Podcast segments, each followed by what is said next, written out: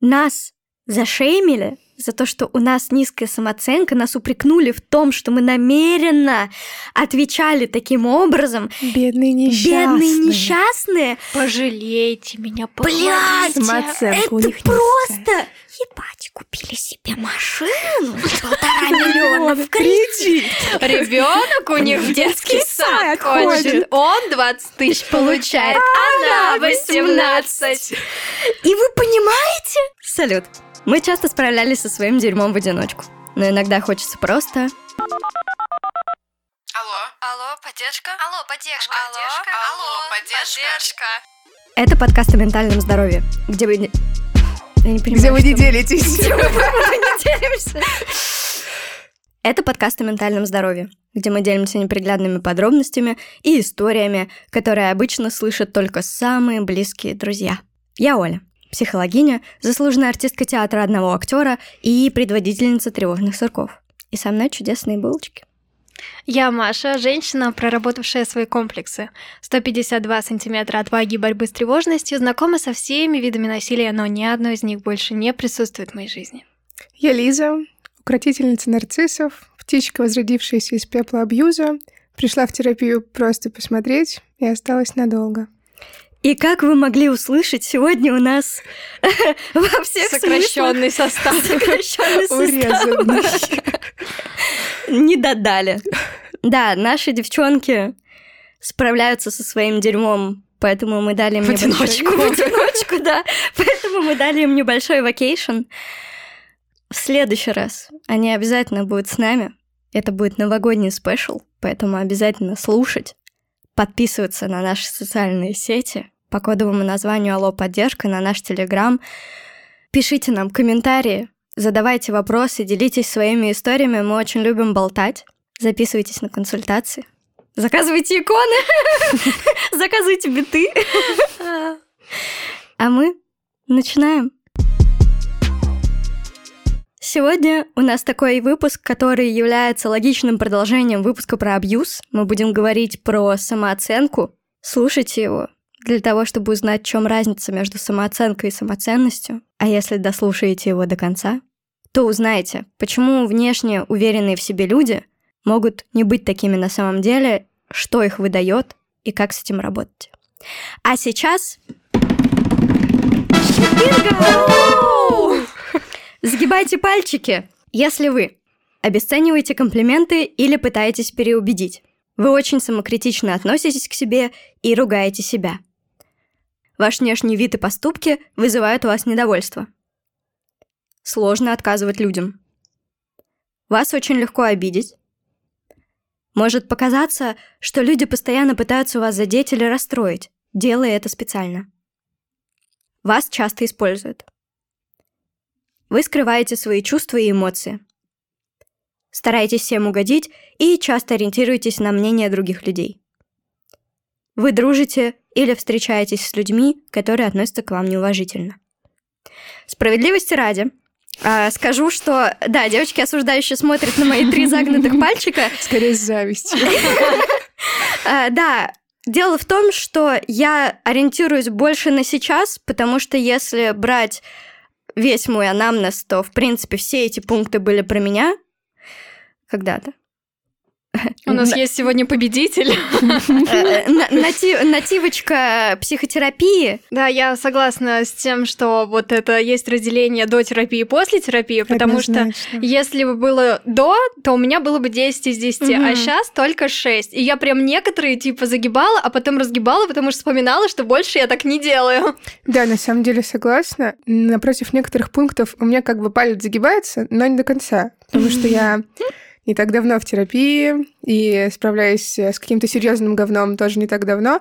И я понимаю, что тогда, тогда, когда-то, это была бы крепкая десяточка. А сейчас из крепких только два, а остальные семь, да, у меня девять. А, а не так, на полшишечки. У меня крепких 6. Но, опять же, это все не конечный вариант. Мы в определенном пути, и даже если вы загнули все 10 пальчиков, это не повод расстраиваться, это повод задуматься и начать этот тернистый, но прекрасный путь. Когда я была на своей последней сессии с психологом, то мы говорили про свою значимость, про самоценность как раз. Мгм. И она меня перед началом сессии спросила, насколько я чувствую свою значимость в мире. И я сказала, что на 5%. И у нас была большая сессия, среди которой, ну, мы в процессе прорабатывали очень много разных вещей, у нас были упражнения. И в конце она говорит, а теперь насколько ты чувствуешь самоценность? И я такая, на 2%. Это я к тому, что даже если кажется, что в терапии что-то не работает, просто все не сразу дается, нужно время. А вот тут хочется провести вот эту параллель между самоценностью и самооценкой. Для того, чтобы разобраться, достаточно помнить одну простую вещь.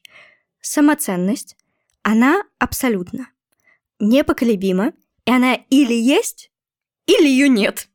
Но она не зависит от того, что вы делаете, она не зависит вообще ни от чего. То есть это какая-то константа. Это просто аксиома. Запомнили, записали, сделали себе татуировку транспарант. Это от- отсылка к нашему выпуску, да, по-моему, про чувство вины. И на этом остановились. Все. Дальше никакой работы, никакой рефлексии с этим нет. Вы уже достаточно хороши. Вот у Лизы был поинт о том, что вы уже Да. достаточно хороши. Вы уже сейчас достаточно хороши и достойны всего. Вы ценны только потому, что вы есть и являетесь собой. Эта самоценность, она в вас, и если вы однажды ее в себе обнаружили, она не денется никуда. Как представитель той самой противной стороны, которая такая, нет, да, да, вот это все говорите, говорите, ценность сама по себе, это, конечно, все здорово и классно, но, блядь, я нет, я никто, я есть ничто. С этим надо просто работать, потому что постепенно, даже если сейчас вы, слушая этот выпуск, внутренне противитесь, что Блин, говорят какую-то чушь. Что еще значит, я абсолютная ценность? Я ничто, и звать меня никак, я не заработал миллион тысяч денег, я не какой-то известный медиа-человек, я вообще ноль, я умру, и никто обо мне не вспомнит. Это не так, во-первых. А во-вторых, нужно идти к специалисту, если вы так думаете. Возможно, то, что я сейчас скажу, может вызвать у вас тревогу, фрустрацию, грусть и так далее. Но даже если кто-то, даже если никто о вас не вспомнит после вашей смерти, это не значит, что вы не ценные. Даже если люди не считают вас ценными, это не значит, что это так. Ну, в общем-то, самоценность э, является чем-то таким, что нельзя измерить с внешней стороны. Я это то, понимаю. что, да, это то, что идет именно изнутри. Это основание. Вот у кровати есть основание. Да, я сейчас просто в процессе переезда. Это вот те категории, которыми я размышляю. Вот у кровати есть основание. Есть там матрас и постельное белье, нет его. В целом насрать. То есть оно остается статичным, потому что это база. Бейз. Это база. Это что называется база? Это, так сказать, основа. Да, и это та основа, на которой уже наслаивается все остальное. Это то, что должно быть внутри. Это внутренняя ваша опора, которую вы создаете самостоятельно. И как раз в этом-то и вся суть. Снаружи может происходить сколь угодно пиздец, ну то есть это вот отсылка к нашему выпуску про кризис, но внутри вы сформировали какую-то часть, и вот вы на нее всегда и оглядываетесь, вы заглядываете внутрь, а не наружу. И это, ну, залог вашего ментального здоровья, потому что мир, я не знаю, Кэп, спасибо за очевидные факты, да, Маша коротко об очевидном, но мир динамичный, он меняется. Ваши мысли тоже могут быть динамичными, но вы — это единственный человек, который останется с вами навсегда.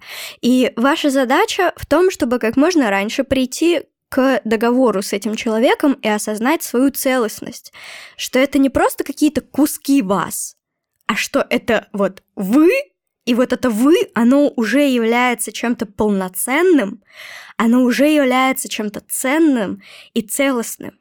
И вот от этого осознания, когда вы к нему придете, вот на 200% просто вы облегчите себе жизнь, и с этой мыслью внутри будет гораздо проще коммуницировать со внешним миром. Я еще хотела добавить, что как только вы осознаете собственную ценность, вы никогда больше не сможете от этого избавиться, условно. То есть это как какая-то вот э, такая очевидная истина, как дважды два четыре. Вот ты в школе узнаешь, что дважды два четыре, и ты уже больше не сомневаешься в этом. И это как приобрести какой-то навык, найти какую-то вещь. Вот ты в квартире находишь капучинатор внезапно, и ты теперь пьешь не просто кофе с молоком, да, мастерская э, метафора. Метафора, да, добрый вечер. И ты теперь пьешь не просто кофе с молоком, а капучино, латте макиато. И вот так с самоценностью. Ты осознал в какой-то момент, что ты ценен, ты не должен чего-то заслуживать. Ты есть ценность, и она внутри тебя. И все, больше всего этом никто не переубедит. Маша сейчас драться полезет. Ну, На ножах, надеюсь. Я просто в клубе проездчиков, здрасте. Нет, в целом, понятно, что мы с Лизой размышляем категориями без диагнозов, если есть какие-то ментальные особенности и какие-то поправки. Хотя, вы знаете, справедливости ради, когда на тебя накатывает какой-то депрессивный эпизод, и ты сидишь, вот опять же, а я кто? Зачем вообще все это? Зачем вообще все это? Тут Да, скорее да. к тому, что это тяжело в принципе осознать. Иногда я думаю, что мне не удается что-то понять, потому что я недостаточно умная. И то есть я сижу и думаю, самоценность это что? Ну, типа, ценность это я, а что мне это дает? А мне это зачем? А что Мне это, это вообще надо значит? вообще? Да. И поэтому я сижу, и когда я не знаю, кто я, ну, прям буквально. Мне, в принципе, это доволь- довольно тяжело осознать, что значит самоценность. Типа, она мне зачем и что она мне А дает. кого вообще ценить? А кого собственно? ценить? Да, да, а я кто? Если внутри меня меня нет, то о чем базар? Да, да, Да. да, вот примерно это я чувствую. Такие штуки, они имеют место быть. Это скорее было к тому, что если вдруг кто-то сидит и думает, блядь, о чем они говорят, я нихуя не понимаю, у меня IQ 0,5 с половиной, то все нормально. Можно почитать про это как-то подробнее, если понять, что в принципе это тяжело осознать не потому, что вы слова не понимаете, а потому что это как-то, ну, не, Не откликается, да, Мгм. внутри не отзывается, то пока отложите.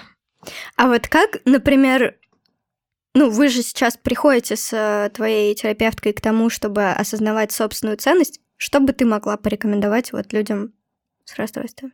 Слушай, я прям в таком процессе-процессе, и я пока не очень даже понимаю, что от меня добивается психолог, потому что она мне что-то, ну, начинает у меня спрашивать, там, мы делаем какие-то упражнения, я сижу, думаю, а это зачем? Мы зачем оскорбляем салфетницу?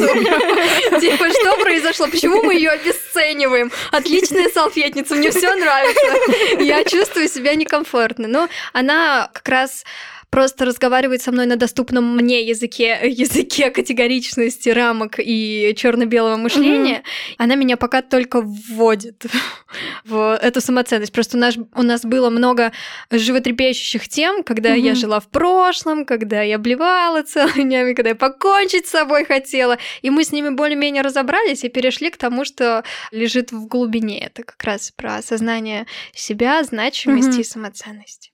Поэтому я могу пока только посоветовать ходить к терапевту или читать книжки. Мы вот все ходим вокруг да около, на самом деле, каждый выпуск. И каждый выпуск в конце приходим к тому, что самое важное — это делать какой-то другой выбор, идти к свету и находиться вот в этом пути. Он может быть... Он может быть долгим, неприятным, может казаться, что у вас ничего не получается, может казаться, что у вас нет результата. Но тут очень хорошо помогает метод лестницы. Сейчас, возможно, вы на единичке, но вы же уже на ней. Когда-то вы были на нуле, когда-то вы были на минус 10, и вы уже в процессе. Это важно себе напоминать в самые темные времена, когда вам кажется, что все не имеет смысла, и вы какое-то реально пустое место, и ничего у вас не получается. Возьмите себя, обнимите крепенько за плечи, купите себе бомбочку для ванны. Главное не топиться в ней. И Главное, не тостер. главное не Главное, не тостер, да. Лаш, спасибо, такого пока не делает.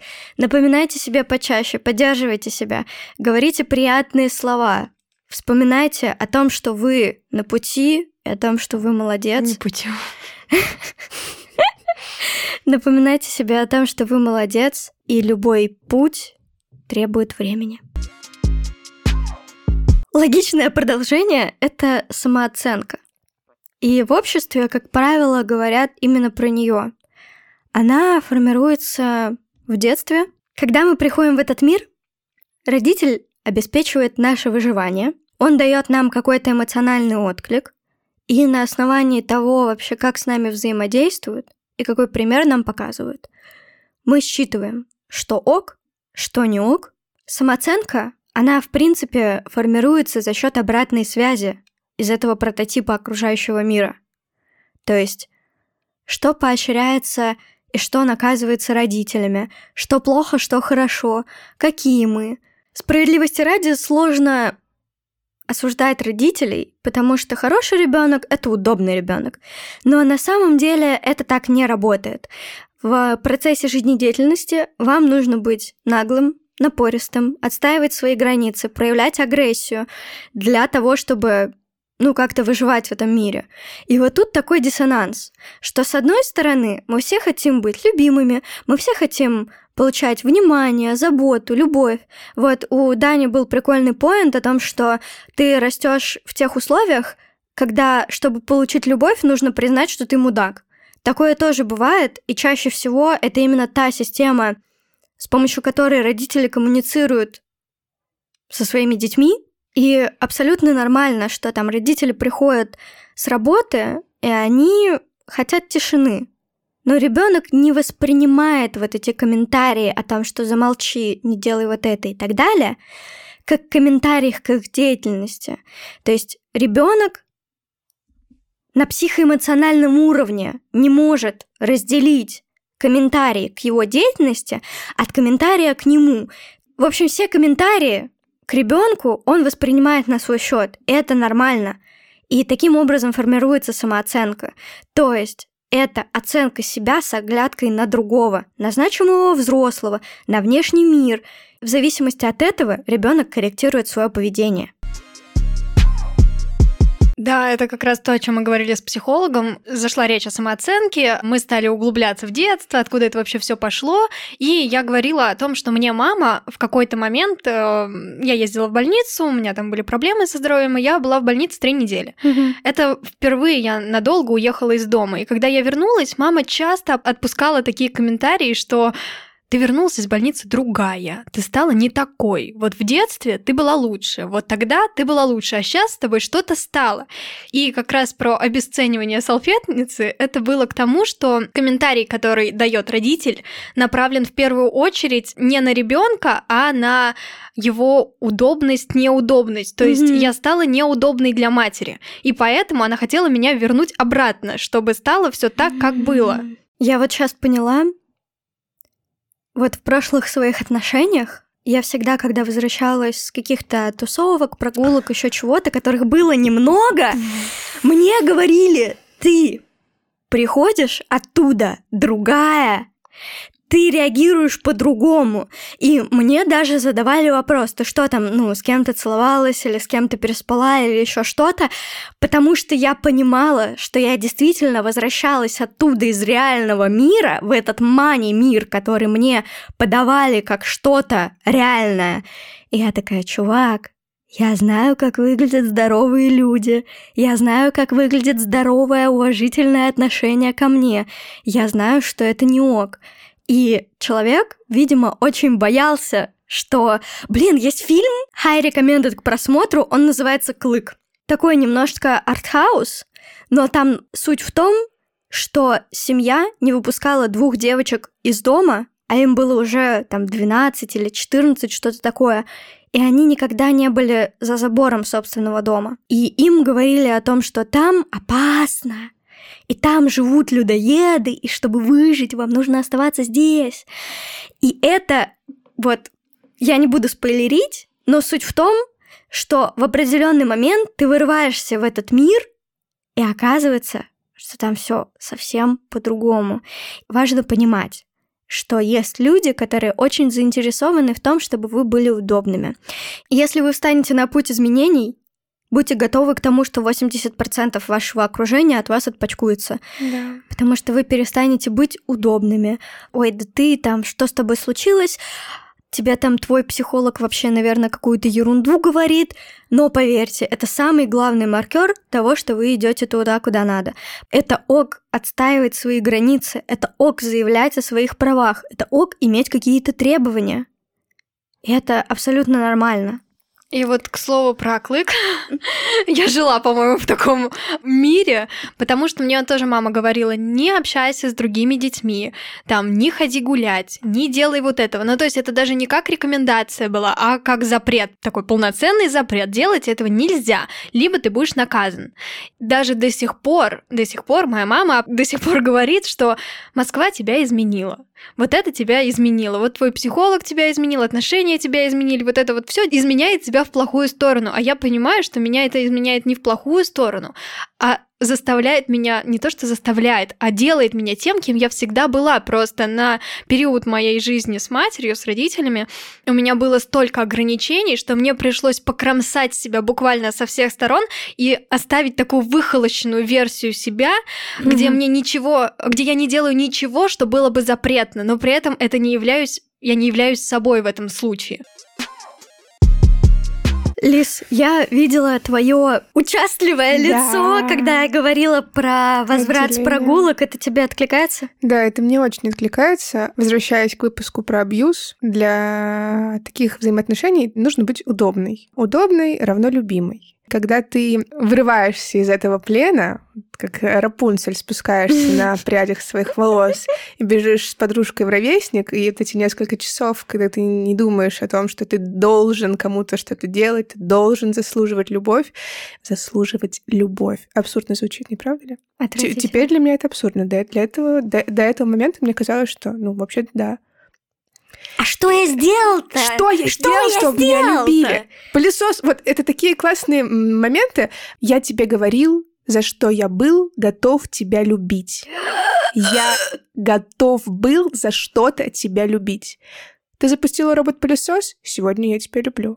Мы занялись сексом? Сегодня я тебя люблю. А сегодня ты ничего не сделала? Ты ничего не сделала, за что тебя любить? И когда ты из этой неадекватной среды вырываешься в нейтральную среду, где тебя любят просто потому, что ты есть, просто потому, что ты классно веселишься, двигаешься как хочешь, и просто являешься собой, и тебя любят, ты возвращаешься потом обратно и думаешь, чел, что-то как-то странно, все это мне не нравится, и тебе говорят, слушай, вот ты как пообщаешься со своими подружками, ты сразу вот какой-то энергетикой такой неадекватной напитываешься и становишься какой-то прям, ну, другой. Становишься другой, в скобочках становишься некомфортной для меня, неудобной, мне сложнее тобой манипулировать, и ты начинаешь возвращаться к самой себе, угу. к собственной ценности и понимать, что ты вообще достойна всего по умолчанию и недостойна, а ты просто, ну, ты можешь получать все это, не заслуживая и не, не переступая через себя, и да, ты становишься неудобной. И это не про тебя, это про другого человека, про его невозможность управлять тобой. Это очень сложно было осознать, что люди что-то делают, потому что они что-то делают, потому что это про них. К вам это имеет, ну, блядь, очень маленькое отношение. Есть моменты, когда действительно ваше поведение может поспособствовать ответной реакции. Если вы, ну, открыто агрессируете на человека, но вот я это сейчас говорю, я в это не верю, если честно. Потому что, возможно, я не права, но я живу в мире, в котором люди выбирают, как реагировать.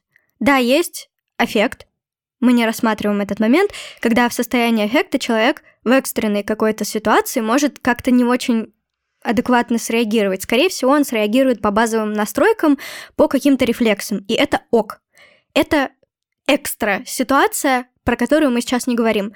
Про ситуации, где в целом человек может выбрать, как себя повести, я не вижу смысла кого-то инвалидизировать и говорить, что ой, ну там нет. У него были на то причины. У него были на то причины. Да. Единственная причина на самом деле, и это очень важно, но больно признавать, в том, что человек посчитал, что он может так поступить.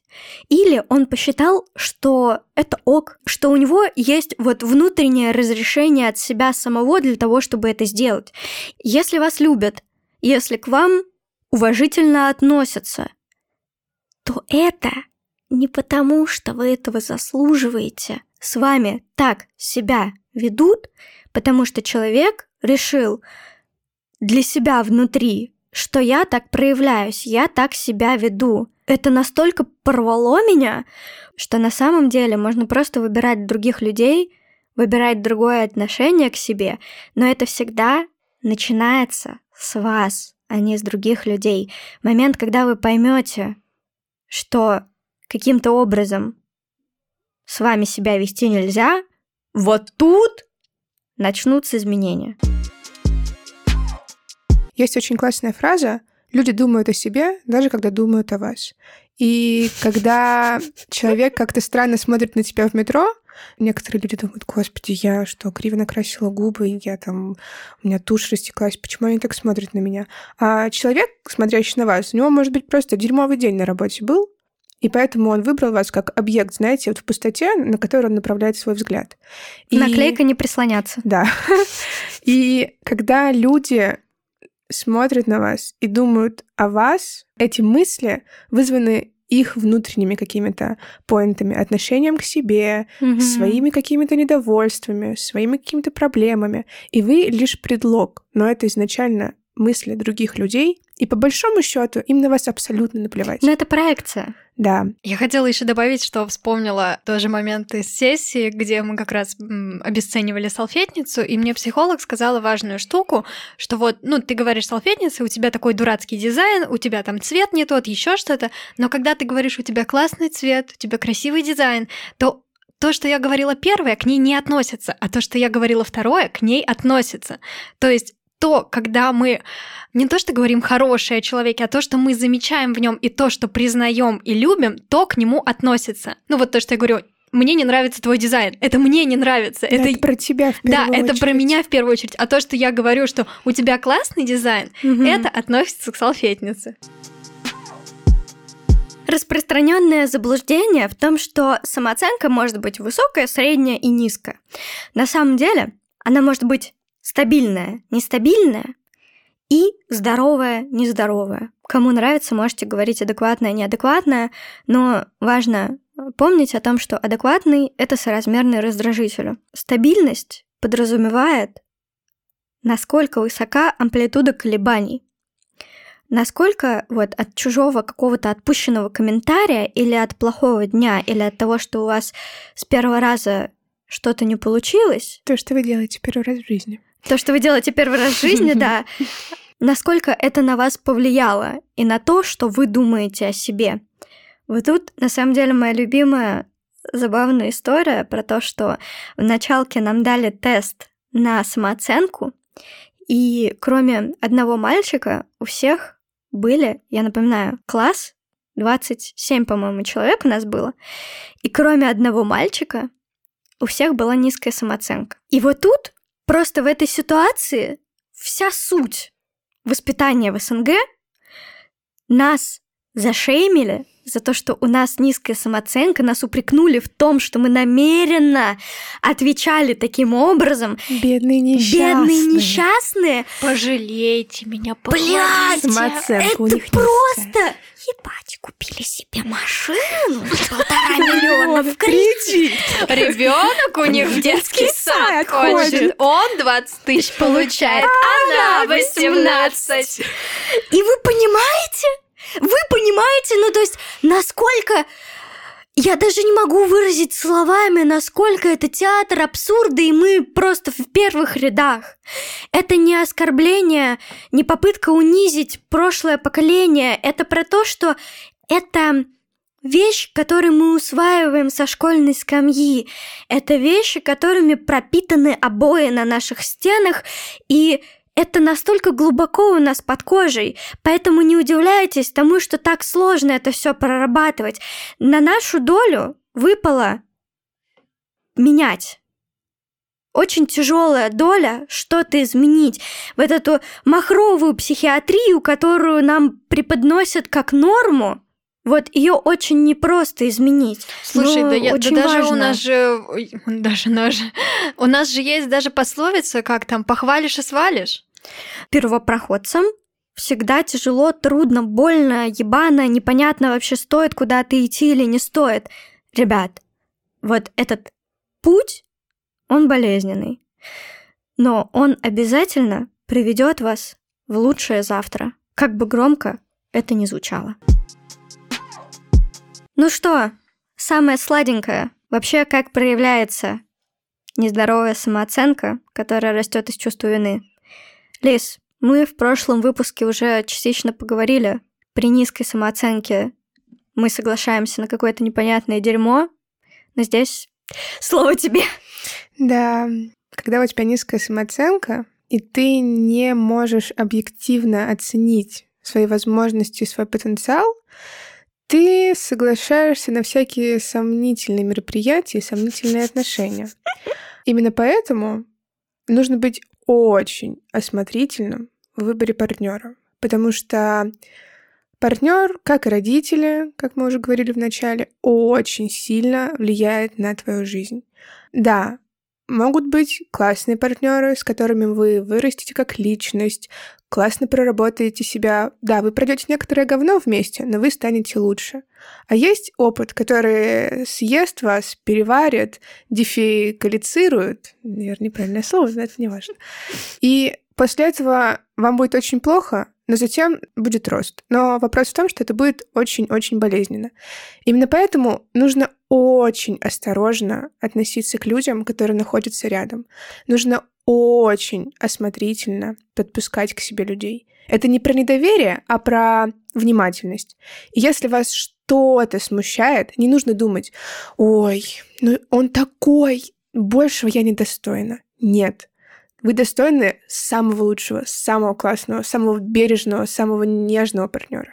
И именно поэтому важно всегда держать в голове, что у вас есть выбор, и вы можете его сделать. Mm-hmm. И не соглашаться ни на какое сомнительное говно. Эти парочка свиданий могут обернуться двухгодичными абьюзивными отношениями. И именно поэтому нужно ценить себя и быть очень внимательными. Иногда вам могут начать затирать вот эта любимая песня о том, что да я тебя такую взял, да кто там на тебя посмотрит. Мне есть что сказать здесь, прости, прости, Да. Кто ты без меня? Мне даже страшно думать, что с тобой будет после меня. Ты совсем не ценишь то, как я в тебя вложился. Вот про осмотрительность еще очень хочется добавить о том, что неплохо и не стыдно показывать какие-то требования к партнеру. Но это не про то, что мне нужен а, вот такой вот мужчина и список из 25 пунктов. 25, 50? 55. А про то, мне нужен вот такой партнер, вот что я готова ему дать. Это нормальная практика, когда вы два взрослых, здоровых человека, и у вас есть запрос. И для того, чтобы этот запрос не превратился в говно, где потом друг из друга кто-то пытается что-то перелепить, важно адекватно подходить к этому и не бояться показывать, что тебе что-то нужно. Потому что, ой, Нюк-Пук, ну он такой хороший, ну я запихну свои как бы потребности в жопу, он же такой хороший, большего недостойный. Нет, нужно трезво оценивать, громко говорить о своих э, потребностях и адекватно показывать, что вы можете дать. Я хотела просто чуть-чуть добавить. А, я хотела типа. Что случилось? Ты кто? Я просто сфокусировалась на голосе Лизы, и у меня, да, я просто хотела добавить о том, что отношения с родителями, учитывая, что отец не принимал практически никакого участия в моем воспитании, отношения с матерью сделали мне прям такую прививищу. И поэтому, если я слышу, что мужчина мне говорит, ну как ты без меня вообще умрешь? Ну, ты как вообще жила без меня? И я понимаю, что отчасти это может быть шутливый тон, это может быть как-то сказано даже не специально или еще, а если уж специально, это просто вызывает у меня такое отвращение, что даже если он перед этим ползал передо мной на коленях и сделал для меня просто миллион вещей, это полностью отрубает любое доверие, любовь, mm-hmm. чувство, вообще все. Стоит ему проронить только вот эту маленькую фразу. Ну как ты вообще без меня? И я думаю, вот сейчас, находясь на своем месте, в 26 лет, я смотрю на какие-то вещи, которые делаю, и думаю, заебись, я без тебя жила, живу и продолжаю жить, и я чувствую себя отлично. Это все очень относится к нарциссам, к чувакам с нарциссической структурой личности. И вот это как ты там без меня? Ну что, не сдохла еще? Означает, что я то самое ясное солнышко. Бог Ра, дающий тебе жизнь. Без которого ты старчишься там в своем Красногорске. И все. У меня был один такой случай. Я ехала в Минск, у меня был тяжелый чемодан. Я спускалась по лесенке в метро, и мужчина помог мне принести чемодан буквально 4-5 ступенек. Я бы сделала это сама. Я сильная, я знаю, что я могу. И Двадцатку вот он... отгрузи жму. Да, вообще. Мы, значит, спускаемся с этим чемоданом, он ставит его на пол, и такой идет и говорит, ой, девушка, ну я бы даже не знаю, что вы тут без меня делали. И я думаю, я бы без тебя этот чемодан закинула себе на плечи и с высоко гордо поднятой головой пошла бы. А ты иди, нам с тобой не по пути. Благодарю, пока. И вот это прям маркер. Если чувак спрашивает, ну как ты там без меня? Что ты там без меня? Вот я ценность. И ты со мной ценна.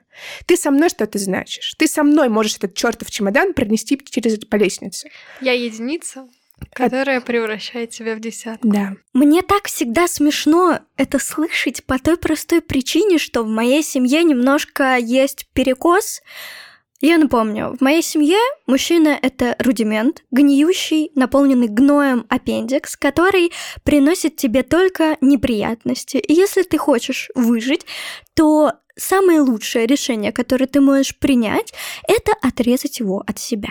И по этой причине я очень долго воспитывала в себе чувство уважения к мужчинам, и мужчины классные, никаких претензий к ним не имею, но фраза я тебя такую взял, вызывала у меня всегда только истерический смех, потому что, в принципе, я осознавала собственную, как бы вам сказать, я очень, очень, очень большое количество дерьма вывезла сама. Мои близкие узнали об этом только вот, ну, в этом году, когда я пришла в терапию, и я такая думаю, ну, чё, надо, наверное, рассказать вообще, с кем они тут 10 лет общаются. Открыть все карты. Открыть все карты, да, и когда я это рассказываю, люди обычно смотрят на меня с гигантскими круглыми глазами. Чел, серьезно? Ты думаешь, что я вывезла пять процентов от того пиздеца, который я пережила благодаря тебе? Ну, то есть, mm-hmm. это, ну, эм, меня возмущает, что человек это допускает. Этот пиздец он... был из-за тебя. Да, ты был причиной этих пяти ебучих процентов, которые мне пришлось переживать. Ну и тут, понимаешь, я уверена в том, что я ебучая мощь. Рядом да. со мной есть люди, которые могут меня поддержать и могут мне помочь. Но даже если их рядом со мной не окажется, я справлюсь. Потому... И, ну вот... Потому что сила внутри тебя. Ты просто титан, ты справишься совсем сама. Да. И тебе не нужен никто рядом. И вы гораздо, гораздо сильнее, чем вы можете себе представить. Просто вспомните, вы выжили прямо сейчас и прямо здесь. В вашей жизни уже была какая-то гора говна, которую вы, ну там, да, возможно, вам кто-то помогал, но при всем при этом люди же не делали за вас какие-то усилия. Вы уже достаточно сильны для того, чтобы жить эту жизнь. Возьмите в охапку все свои ресурсы и перестаньте их сливать направо и налево, потому что люди, которые оказывают вам помощь, они это делают, потому что они хотят потешить свое эго. Это неплохо. В этом нет ничего плохого. Но вы можете. Вы просто можете. Иногда очень сложно оценить свой путь, свои действия со стороны. Ты смотришь на какую-то вещь, которую ты пережил, сделал, переосилил, смог, и тебе кажется это по умолчанию нормальным, как будто, ну, по-другому быть не могло, и поэтому принимать это за какую-то ценность, ну, глупо. А потом, в этот момент, наверное, очень важно посмотреть на это со стороны, как будто бы то, что пережил ты, пережил близкий тебе человек, которого ты ценишь. И ты смотришь на себя со стороны и думаешь, блядь, как?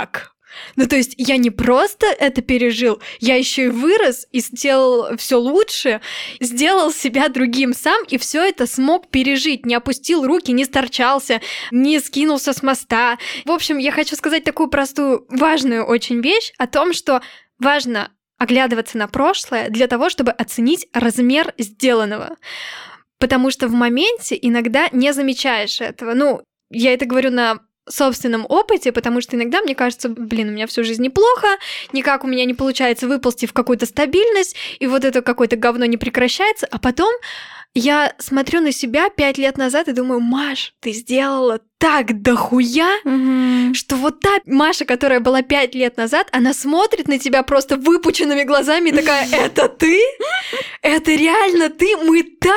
Я хочу поскорее оказаться уже там. В заключение этой темы очень хочется сказать, что если рядом с вами есть какой-то индивид, который преуменьшает вашу ценность, преуменьшает вашу внутреннюю силу, вашу мощь, или пытается транслировать вам, что вы не являетесь силой, мощью и самоценностью без какого-то дополнительного фактора извне, бегите, шлите в жопу и бегите. Вы ценность, вы сила, вы есть у себя, и это самое главное. Вам не нужен никто, чтобы справиться. Вы уже справились и справитесь.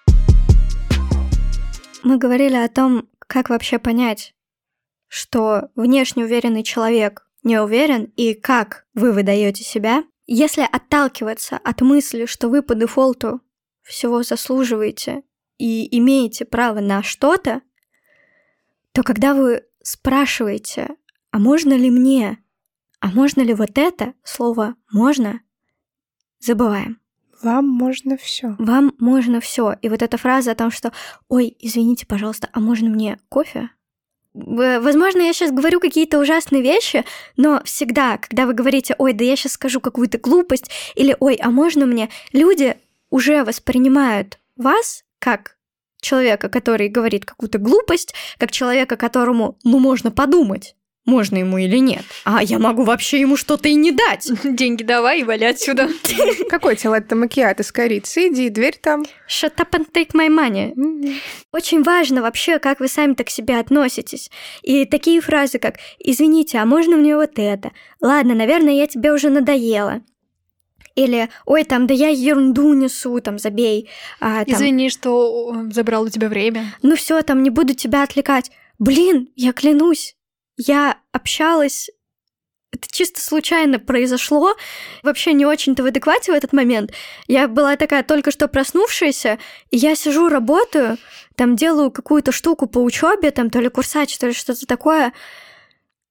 И мне человек говорит, ну ладно, я, наверное, надоел тебе уже. А для меня этот человек был просто эталоном уверенности в себе. И я в этот момент просто... У меня глаза... У меня слё... Блядь, у меня глаза наливаются просто слезами. Я думаю, господи, покажи мне того человека, который это сделал с тобой. Я просто в этот, ну да, мне даже сейчас очень сложно это говорить, потому что в такие моменты мне хочется просто сказать, господи, солнышко, ты самое прекрасное создание на свете, не позволяй никому вообще думать о том, что ты кого-то отвлекаешь. Люди достаточно способны к тому, чтобы решить, что вы желанны в их поле. Все, не нужно пытаться это обесценить. И тут еще такой момент, что это как бы две стороны одной медали, что с одной стороны нам всем нужно социализироваться, нам всем нужно так или иначе выживать, и мы приходим как раз к вот этой штуке, когда мы не показываем свои эмоции и делаем вид, что нам-то вообще-то все равно. Привет высокочувствительным людям. Салют, hello, motherfuckers. В общем, это так и работает, что это ок, если вы выбрали эту стратегию выживания. Это вот один момент. А другой момент, который называется fake it till you make it. Чувствуй и делай. Ну тут не то, что чувствуй и делай, это про то, что веди себя как уверенный человек, и ты сам в это поверишь. Но тут важно, опять же, отдавать себе отчет и не забывать о внутренней составляющей. В один момент вы можете прийти к тому, что почувствуете всепоглощающее чувство одиночества и ощущение, что вы не являетесь тем, кем себя презентуете. Вот тут важна вот эта конгруентность. То есть, если вам в действительности помогает исключительно вот эта навыковая штука, что вы там себя показываете и держитесь уверенно, если она вам не помогает, перестаньте этим заниматься, идите в терапию. Максимально просто это сказать и максимально непросто сделать. Обе ситуации ок. Если вы в наших каких-то изречениях сегодня узнали себя, с вами все в порядке. Все окей. Это абсолютно нормально. Это исключительно маркер того, что вам есть о чем обкашлять Есть вопросики. поработать. Да-да-да. Да, и это не последняя станция. То есть это не конечный пункт. Так будет не всегда. Да, у вас э- это не конечный пункт. У вас есть все возможности. И если вы понимаете, что в этом состоянии вам некомфортно, неуютно, вам не нравится, вас никто не держит. У вас есть все возможности. Если вы это осознали, значит, вы уже способны к изменению этого. Вы начинаете долгий длинный путь, в конечном пункте которого вы осознаете себя другим. И, возможно, вероятнее всего, вам будет более комфортно. Поэтому это очень круто. Выводы, которые я бы хотела подвести в конце этого выпуска, наверное, весьма очевидно. Вы ценны. Ценность вас, и она ни от кого не зависит. Она внутри вас. Будьте бережны к себе. Будьте осмотрительны к окружающим. И не бойтесь говорить о себе. Самооценка очень пластична, и у вас есть все возможности, чтобы ее изменить и как-то повлиять на это. Оля в начале выпуска говорила о том, что самооценка в первую очередь формируется за счет внимания родителей. Это действительно очень важно, и выходя из подросткового возраста во взрослую жизнь, важно понимать, что родители остались там, а ты остался наедине с собой. И то, что с тобой сделали, это не всегда ты.